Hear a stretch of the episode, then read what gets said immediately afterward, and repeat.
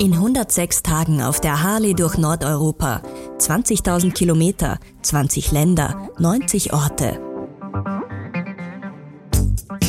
Die Charity Tour auf der Harley mit Florian Werner, dem Gastgeber des legendären Hospiz in St. Christoph am Arlberg. Allein mit seiner Harley unterwegs möchte er den Kontinent, aber auch sich selbst besser kennenlernen. Und Spenden sammeln für das Sozialunternehmen Sindbad, das Jugendliche unterstützt.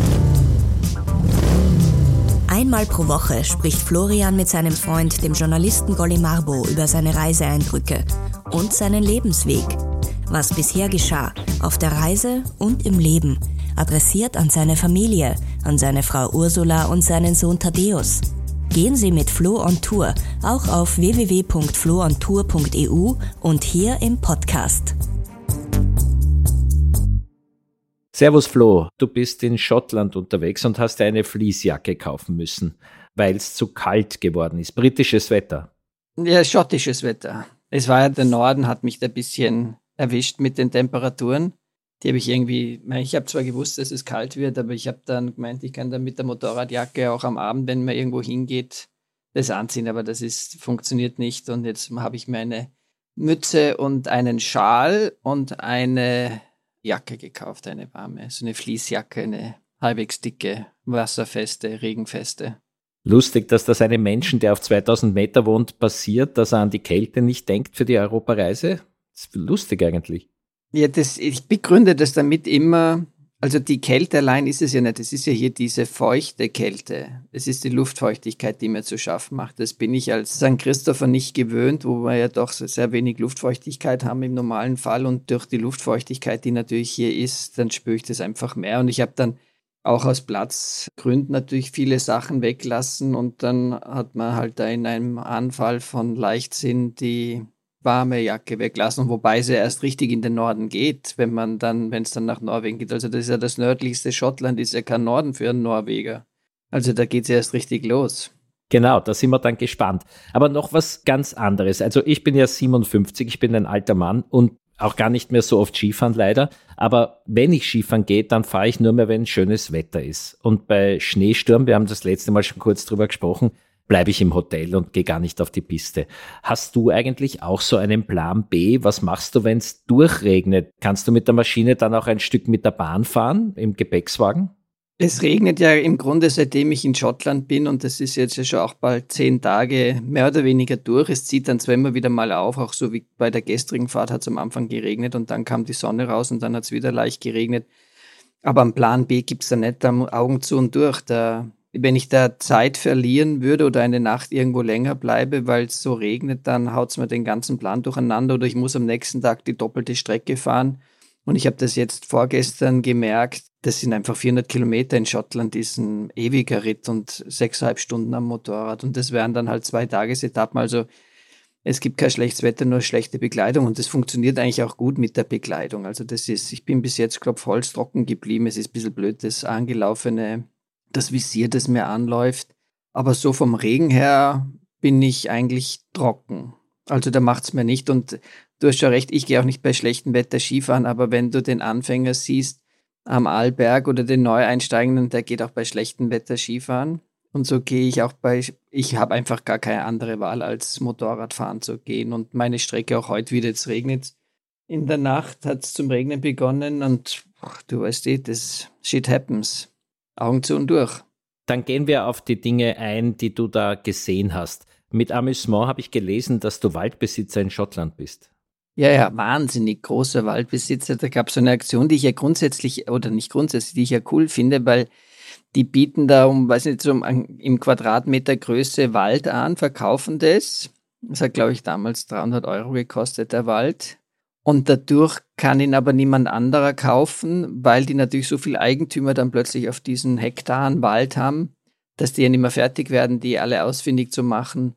Und da habe ich halt aus Spaß und Freude da mitgemacht und habe dann eben auch versucht, es zu finden, dieses Stückchen. Und ich war auch relativ nahe, ganz hingekommen bin ich nicht. Da hätte ich ein anderes Motorrad gebraucht als ein Harley. Dann hätte ich dort noch direkt zu meinem Lot hinfahren können. Gibt es dann dort irgendeine Gedenktafel oder eine Anmerkung, dass du das besitzt? Gar nichts. Also null. Ich, also in Wahrheit weißt du auch gar nicht, ob das alles stimmt. ein guter Gag. Irgendeiner hat Geld verdient damit. Es dient aber eigentlich der Aufforstung eines Gebietes, das vor etlichen hundert Jahren abgeforstet oder Brachland wurde. Na, das sind bestehende Wälder. Also das sind noch Wälder, die dort sind, die sie schützen, dass dort nicht der Forst reinfährt und zum Roden beginnt. Also es ist Bestand, Waldbestand. Du hast ja auch neben dieser Suche nach deinem Stück Wald beobachtet, dass alles eben waldfrei ist. Das ist ja schon ganz anders als in Tirol, oder?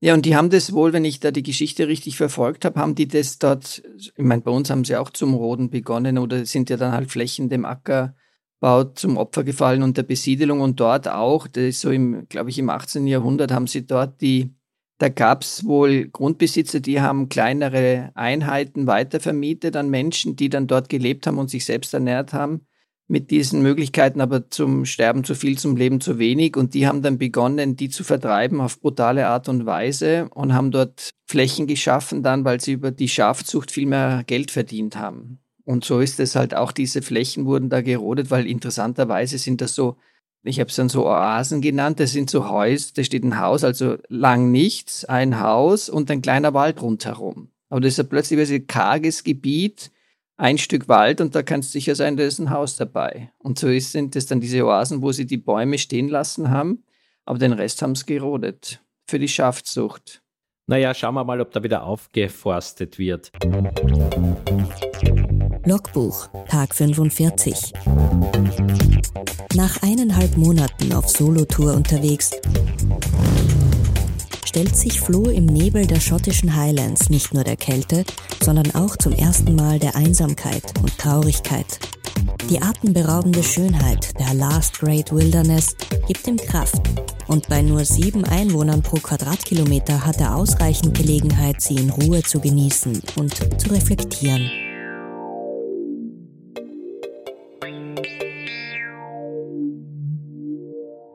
Neben der Suche nach deinem Waldstück hast du aber auch äh, die Filmkulissen, Filmdrehorte von James Bond oder dem Highlander gesucht, gefunden, beobachtet, imaginiert. Abgesehen davon, ob du das gefunden hast oder nicht, die Locations, was macht deines Erachtens eigentlich einen Ort so besonders, wo etwas Historisches passiert ist? Weil eigentlich sieht man ja davon gar nichts mehr. Man sieht auch nichts von dem Ort, wo Julius Caesar vielleicht einmal gesessen ist. Und trotzdem, wenn man hört, da ist Julius Caesar gesessen, dann ist das irgendwie konnotiert und aufgeladen. Woher kommt diese Kraft? Was denkst du von so Filmdrehorten oder historischen Orten?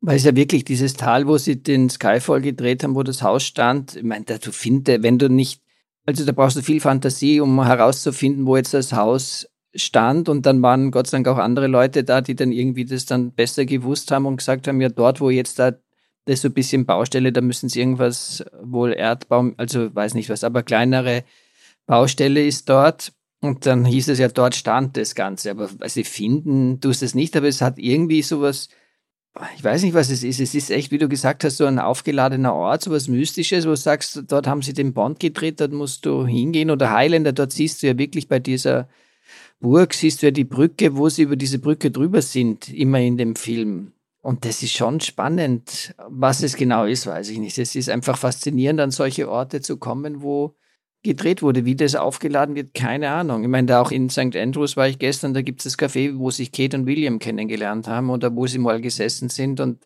die vermarkten das auch. Hier saß Kate und William, haben sie sich so quasi kennen und lieben gelernt. Das ist ganz interessant. So ticken wir halt, wir Menschen. Apropos Empire. Du hast auf einer deiner Einträge auch äh, die Frage gestellt, warum gibt es denn so viel Inder hier in Schottland? Meine naive Schlussfolgerung ist, weil es das große britische Empire gegeben hat und im Commonwealth die Leute relativ leicht auswandern konnten nach England. Gandhi ist auch gerade gelaufen bei uns im Fernsehen und da war man wieder daran erinnert, was für ein unglaubliches Weltreich da eigentlich von der Insel, von den britischen Inseln aus regiert wurde. Und du hast auch gerade diese Anekdote mit Kate und William erzählt und die Queen macht ja auch immer ihre Ferien da oben. Spürt man denn die Krone in dem äh, nach Unabhängigkeit strebenden Schottland? Nein, also da politisch spürt man gar nichts, dass da was wäre. Also da kriegt man nichts mit. Und mir ist vor allem im Hochland aufgefallen, dass dort so viele Inder waren. Jetzt hier da in Edinburgh, da merkt man das gar nicht so. Aber da im Hochland, da von Glasgow nördlich, da ist mir es aufgefallen, so an den entlegensten Orten waren auch von innen der betriebene Xo-Ins. Also es war dort auffallend. Jetzt fällt es nicht mehr auf, aber wahrscheinlich sind auch hier viel mehr Leute. Aber womit es zusammenhängt, weiß ich natürlich auch nicht. Das kann natürlich schon mit dem britischen Empire zusammenhängen, aber man spürt absolut nichts da in Schottland. Also du kriegst nichts mit, politisches kriegst du überhaupt nichts mit. Warum bist du denn überhaupt so lang in Schottland, so relativ lang in Schottland unterwegs? Man hat so das Gefühl, du machst hier kleinere Etappen und durch Frankreich und Spanien bist du durchgerast. Das frage ich mich auch, wieso das so ist. Das ist mir irgendwie ist das ein Schicksal gewesen, dass ich bei der Planung Schottland länger unbewusst eingeplant habe. Und ich habe es nicht bereut. Es ist echt ein super spannendes Land. Und das in Spanien, weiß ich, das ist für uns dann so, das kennen wir ja und es sind so Ferienregionen. Und da halt, wo ich da jetzt touristisch entlang gefahren bin, da gab es auch nicht so dieses, war jetzt auch nicht optisch so schön. Und irgendwie hat es mich da in Schottland, habe ich bei der Rückfahrt jetzt, nachdem ich da auf der Insel war, auf der Orkney-Insel war, dort habe ich mich ein bisschen vertan mit der Planung, weil da bin ich gerade runter in den Süden und die war die Strecke auch viel zu lang, da hätte ich eher an die Ostküste gehen sollen um das anzuschauen. Aber irgendwas äh, fasziniert mich an diesem Land unheimlich. Und es ist wirklich ein faszinierendes Land. Ich tue mir ja echt schwer. Ich habe ja schon mal zum Raten begonnen, welches meine Lieblingslocations sind. Es wird immer schwieriger, weil jetzt, äh, klar, die San Sebastian war eine super Stadt. Edinburgh ist auch eine geniale Stadt. Ist unglaublich. Also, was ich da gestern nur in der Kürze gesehen habe. Und ich war auch beim Festival hier in Edinburgh sensationell. Und da ist die Stadt selber auch und da geht's zu. Das ist unglaublich, was hier junge Leute sind, aber auch von der Architektur, von den alten Häusern, so in dieser Altstadt von Edinburgh mit dem Castle. Unglaublich. Und da tue ich mir jetzt echt schwer, gesagt, weil Schottland fasziniert mich. Wales war ein Traumland, weil ich stelle fest, dass ich dass du es gar nicht mehr raten kannst, was jetzt das Beste, wo es mir am besten gefallen hat, weil es einfach so viel unterschiedliche Orte gibt und ich bin jedes Mal wieder überrascht. Also ich bin da, ich habe immer gemeint, ich kenne ein bisschen die Erde, aber das ist Pustekuchen. Also du, du weißt eh, dann bist du mal in Amerika, meinst du, jetzt kennst du Amerika. Und in Asien dürfte ich auch arbeiten, aber das ist einfach eine andere, das, wenn du so in dieser Kürze der Zeit so viele Orte besuchst hintereinander, ist es schon ganz was anderes und es sind so schöne Fleckchen an allen Ecken und Enden, da wirst du einfach gar nicht mehr fertig mit dem Raten. Was ist jetzt mein Lieblingsort? Ich habe jetzt dann mal alles parallel schon bald. Ja, es ist ja auch so, dass die Unendlichkeit auch ins Kleine geht. Man kann wahrscheinlich auch die Zeit, die du auf Tour bist, alleine nur in Edinburgh verbringen und dort nach Dingen forschen. Ja, das also auf jeden Fall. Das, das ich meine, ich, ich schaffe es heute nicht, in das Castle auch noch anzuschauen, aber das ist echt so ein Scouting, ihr kennt es ja, oder du kennst es aus der Filmwelt, wenn du dann halt mal so diese Drehorte abfährst und schaust, okay, wo könnte man was drehen und so ist es für mich, ich fahre Europa ab und schaue, wo muss ich denn wieder hin und da gehört Schottland ganz weit oben dazu. Und dann schaust du natürlich auch einen besonderen Blick und eine besondere Kenntnis hast auch auf die Kulinarik und auf die Gastronomie und hast uns auf eine Location besonders hingewiesen in deinen Schilderungen, Seafood Shack. Das ist ein Anhänger von zwei Schwestern. Das ist unglaublich. Das ist echt, da steht so Würstelbude auf Rädern, wo du davor sitzen kannst. Die sperrt um 12 Uhr auf. Dann stehen die Leute schon, ich war so um 5 nach 12 dort, Schlange standen die dann an. Schlechtes Wetter, leicht geregnet. Dann kannst du dort dein Essen holen, also die, natürlich Fisch, weil sie dort so viel Fisch in Ullapool reinbekommen. Und dann saßen wir im Regen da, haben unser Essen gegeben, haben dann Heringe, ich meine, die schwimmen ja eh Gott sei Dank alle, im Regen sitzend verspeist. Und die haben einen Zulauf dort, den ganzen Tag haben die Geschäft. Die sind so, also gesehen hast du so, ich war ja zweimal dort an einem Tag, so vier, fünf Leute von, die das betreiben, aber die machen hunderte Essen. Und das ist ein kleiner, was wird das haben? 20 Quadratmeter Garten, wo du sitzen kannst im Regen, ein bisschen was ist abgedeckt. Und da gehen halt die Leute hin auch mitzunehmen. Aber es ist unglaublich, was die dort, die zwei Damen, die wollten ein Restaurant, was ihnen so aufwendig ist, das Ganze zu machen, und haben da diese Würstelbude hingestellt und haben da, machen dort Ess, schicken dort Essen raus. Das ist grenzgenial. Klar, hier den ganzen Tag, also von, glaube ich, von 12 bis 20 Uhr, also acht Stunden haben sie offen. Eine Schicht machen sie, aber unglaublich. Bin ja sehr gespannt, was deine Reise dann für Auswirkungen auf die Speisekarten der Hospizgruppe haben wird.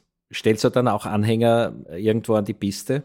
dürfen wir ja nicht. Aber das ist schon, also vom wirtschaftlichen Aspekt her ist das sensationell, was die da machen. Die lachen über uns, was die da an Umsätzen machen und an Aufwand haben, weil der Wagen schaut wahrscheinlich immer gleich aus.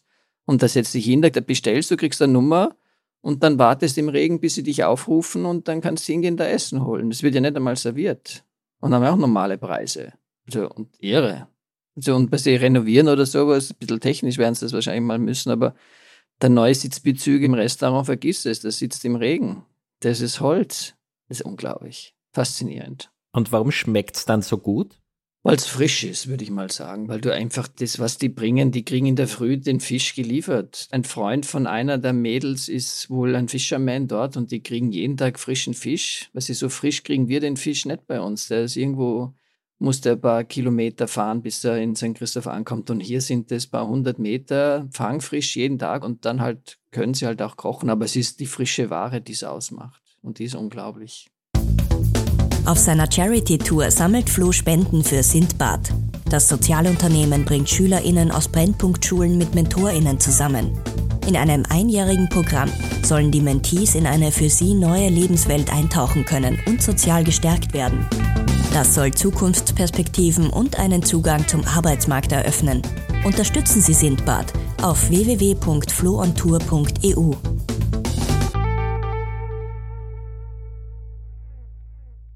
Was anderes und ein ziemlich abrupter Themenwechsel, aber wir bleiben in Schottland. Es hat 41 Tage gedauert, bis du das erste Mal ein bisschen ein Blues bekommen hast, sichtlich. So zumindest schreibst du, wo du das erste Mal ein bisschen gehadert hast mit deiner Reise, mit deinem Leben, mit der Sinnsuche. Und eigentlich ist das bemerkenswert. 41 Tage ist ewig, wenn man alleine unterwegs ist. Das muss schon eine ziemlich geile Reise sein, dass das so lange gedauert hat für einen halbwegs normalen latent depressiven Menschen, oder? Ja, also ich hatte da echt nicht die erste Zeit und das war halt auch dort die Fahrt, die mich da moralisch erwischt hat. Wo es nicht so, das war nicht so diese Sinnfrage, ob das jetzt richtig ist, was ich mache, sondern einfach mal, was ist so dem Wetter angepasste Situation. Und das hatte ich auch gestern, wie ich bei dem Festival gesessen bin, hatte ich das gleiche Ding, aber das war dann auch so die Dankbarkeit, das machen zu können. Und ich glaube, du hast dadurch, dass ich so viel sehe in kurzer Zeit, habe ich gar nicht die Zeit dazu, früher oder hatte ich nicht die Zeit, früher depressiv zu werden, unter Anführungszeichen, oder die Sinnfrage zu stellen, ob das jetzt alles der, der Sinn macht, die Reise. Und äh, weil es einfach da viel zu viele Eindrücke sind. Und da war halt mal jetzt die Zeit, wo da die Chance war, dass ich halt mal emotional nicht oder mich emotional dem Wetter angepasst habe bei dieser Reise, aber es ist einfach viel zu viel Eindruck in der Kürze der Zeit. Da hast du, und glaube ich, das ist der Vorteil, auch klar bin ich allein, aber just gestern habe ich Leute getroffen aus Kanada, die bei diesem Musikfestival in Kilt vor dem Hotel gestanden sind und zur Show gefahren sind, weil die dauert ja vier Wochen lang da, dieses Festival. Und du redest ja, du beginnst eigentlich viel mehr mit Leuten zu reden, als wenn du, als sie wahrscheinlich früher, weil du sie einfach ansprichst. Jeden, der da in die Quere kommt, redst du an und quatscht halt ein wenig. Und deswegen, also mit zu Hause habe ich ja auch tägliche Verbindung, also wir telefonieren ja mehrmals täglich.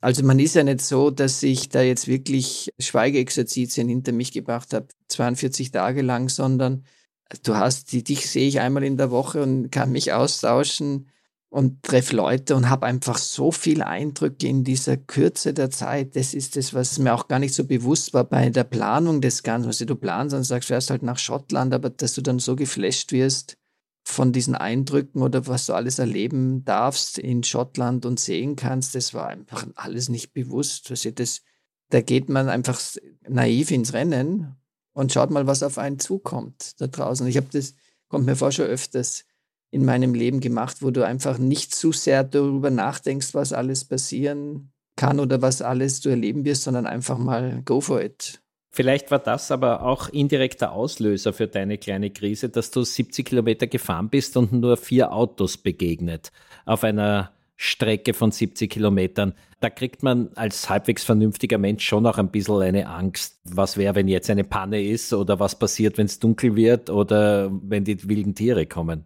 Das war so. Hm. Also wilde Tiere, die habe ich gesehen, die Schafe.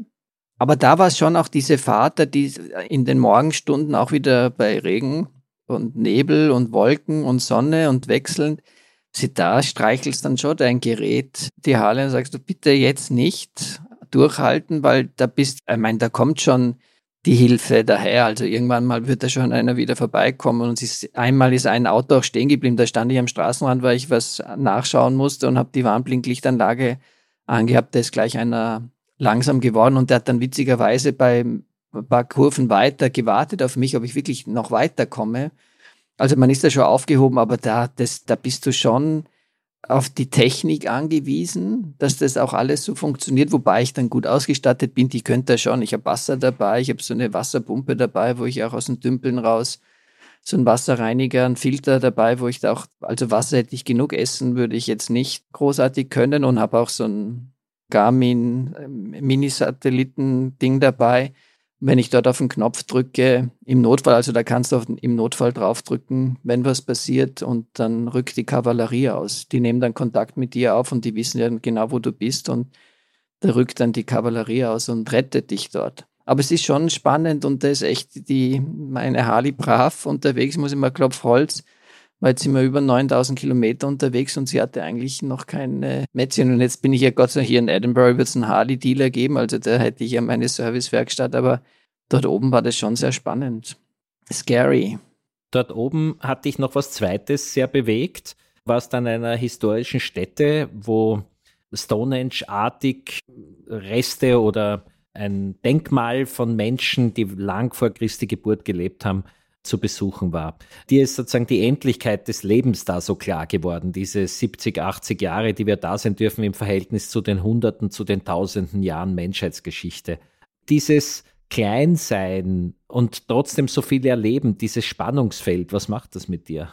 Also es ist wirklich unglaublich, wenn du das siehst und weißt, dass 3100 vor Christus haben die dort gelebt, äh, auf dieser Insel. Und du siehst die Häuser, die sie dort, also die ist ja so in die Erde reingebaut, gemauert mit Steinen.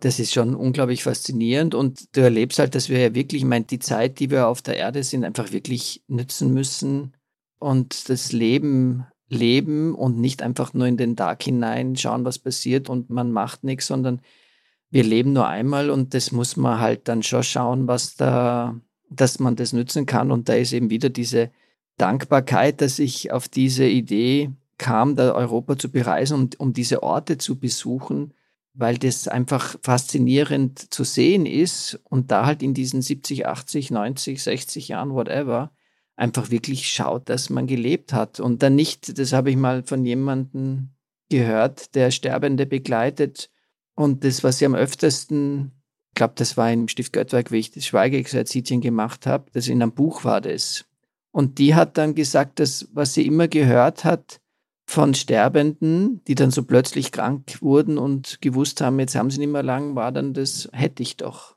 Sie das nützt ja nichts, wenn es dann im Sterben bist und dann das Leben verpasst hast und hätte ich doch das gemacht und hätte ich doch das gemacht und hätte ich doch das gemacht und der kleinste gemeinsame Nenner war, bei den Sterben hätte ich doch. Und das ist eben was, das bewegt einen dann schon und hat mir dann gezeigt, okay, du musst dann schon nicht nur davon träumen, sondern wenn du die Möglichkeiten hast, whatever it is, einfach Dinge zu machen, tun. Don't dream it, do it. Weil da auch in, auf, wenn ich da so in den Social Medias dann so einträge auf meinen Eintrag und der eine träumt dann auch davon, dass er das eigentlich machen sollte, aber weiß nicht wie und, äh, und Familie und kann er und darf er, aber er träumt davon oder würde sowas gern machen. Und gesagt, weißt du, das, wenn du das nur davon träumst, dann wirst du es nie machen. Da musst du klar Glück haben, dass ich es machen darf, aber auch diese Gunst der Stunde oder das Glück nutzen. Ich glaube, da sind noch viele draußen, die nützen das ja nicht einmal die Möglichkeiten, die sie haben, aus, um sowas zu machen. Und das ist schon, also ist schon sehr spannend. Diese Minuten auszunützen, die man so bewusst entschieden hat, diese Entscheidungen fallen ja oft äh, nach Krisen, die man hatte, nach einem Unglück, wo man sich vorgenommen hat, man wird alles ändern. Wir werden darüber sicher noch ausführlicher sprechen. Aber diese seelische Ausgeglichenheit, diese psychische Gesundheit, warum glaubst du, ist in unserer Gesellschaft so anders bewertet als beispielsweise die physische Gesundheit? Ich komme da immer mit dem Beispiel, wenn du dir den Haxen brichst beim Skifahren, dann finden das alle lustig und unterschreiben am Gips. Würdest du aber in die Stube kommen und sagen, ich bin so ein Loser, ich schaff's nicht einmal, einen gescheiten Bogen zu fahren und breche mir dabei sogar das Bein, dann wird niemand mehr lustig am Gips unterschreiben. obwohl es die gleiche Sache ist. Was hat da unsere Gesellschaft so falsch gemacht, dass man sich nicht wohlfühlt, dass man lieber glaubt, man ist in Zwängen, die einem aufgetragen sind und man kann dem nicht entkommen? Weiß ich nicht, wieso das so ist, aber es ist genauso, wie du das beschreibst. Der Gips, der, ich, wie ich meinen ersten Gips gehabt habe, war das cool. Und dabei im Internat habe ich meinen ersten Unterschenkel-G-Gips gehabt. Das war super lässig. Äh, aber wie gesagt, wenn du dann psychisch krank bist oder halt depressiv bist, das kannst, das ist dann nicht gesellschaftsfähig. Das kannst du dann nicht sagen, dass du das bist, sondern und dann oder auch sich mit sich selber beschäftigen beginnt. Das habe ich auch gemacht mit der Daniela, wo wir ja wirklich viel mit äh, Persönlichkeitsentwicklung gemacht haben. Das sind ja alles so Dinge, die ja, wobei es jetzt besser wird, glaube ich, nicht so gesellschaftsfähig Geschichten sind. Aber so wichtig, sowas zu machen und dass sich da auch die Menschheit ändert und das einfach akzeptiert, dass das wie ein Beinbruch ist. Da ist halt in deiner Psyche und viele haben halt nicht die Möglichkeit, dann was zu machen oder auch, dass du deinen zum Psychologen gehst und dich da mit dem deine Situation durchmachst. Habe ich auch gemacht, jetzt nicht aus, weil ich jetzt in eine Krise gefallen bin, aber weil es schon, also wie die ganze, obwohl schon, es war die schwere Zeit in den Zehnerjahren, also von 10 bis 20 sind es die 10er Jahre, nein, die 20er Jahre, nein, die 10er Jahre, das, da habe ich schon und der hat mir schon unheimlich geholfen. Aber da jetzt großartig jemand zu sagen, glaube in Amerika ist es gang und gäbe, dass du jemanden hast, aber bei uns in Österreich, du darfst ja auch nicht scheitern in Österreich. Das ist ja auch, was ich ja null verstehe. Du müsstest ja Leute, die irgendwo gescheitert sind äh, und dann wieder zurück ins Leben gefunden haben, die müsstest ja irgendwo, ich habe dann einen Bekannten, der hat ein bisschen beschissen und ist dafür auch eingesessen, viereinhalb Jahre. Also der hat Kickback-Bezahlungen, der ist halt in den Kreislauf rein und dann wurde es immer mehr und dann kam er nicht mehr raus und hat immer mehr Geld bekommen, bis es ihn erwischt hat und er viereinhalb Jahre im Gefängnis war. Aber solche Leute müsstest du ja in deine Firma holen, weil der weiß genau, wo Mitarbeiter oder wo in der Firma was in der Richtung schiefgehen könnte. Aber die sind ja, haben ja gar keine Chance mehr, irgendwas zu machen. Und in Amerika ist das alles gut. Wenn du da nicht einmal gescheitert bist, hast du eh noch nichts gemacht. Also da musst du ja scheitern und du lernst ja nur im Scheitern. Also du lernst ja nur in den schweren Zeiten. Wenn du im Highflyer bist und die Umsätze laufen, was lernst du da? Gar nichts. Du lernst ja nur, wenn du, wenn du am Boden bist. Da lernst du dann. Und aber das darfst in Österreich oder wahrscheinlich ist es in Europa, ist es nicht, darfst du nicht scheitern da bist du gescheitert und nicht, dass du, das war ein Lernprozess, okay, ich habe daraus gelernt, off we go. Weiter geht's. Zweimal solltest du halt nicht den gleichen Fehler machen, aber einmal scheitern, das sollte man doch dürfen da draußen. Flo, dann tanke weiter Energie, damit du für die Krisen, die dann kommen, entspannter und noch erfahrener reagieren kannst. Über die Schrammen, die wir haben, über die Narben, die wir haben, werden wir in den nächsten Podcasts noch weiter reden. Jetzt wünsche ich dir mal ein bisschen ein besseres Wetter. Ja, ich bin gespannt, ob das mal kommt. Ich bin Bei echt gespannt. Kommt gerade wieder die Sonne raus und es sind 29 Grad angesagt in Wien für heute Nachmittag oder morgen Nachmittag. Also zumindest schicke ich dir die Grade zu dir nach Schottland hinüber. Edinburgh, Regen und 15 Grad. Ich meine, in Österreich wären es froh in ein paar Regionen um den Regen. Das stimmt, das stimmt. Alles ist ziemlich relativ. Pass auf dich auf, fahr vorsichtig, gerade wenn die Straßen klitschig sind. Danke dir. Servus, ciao. Bis nächste Woche. Baba. Jawohl, ciao. Was bisher geschah. Die Charity-Reise durch Nordeuropa finden Sie überall, wo es Podcasts gibt und auf www.floontour.eu, bei Insta auf florian.werner und auf TikTok Florian Werner 373.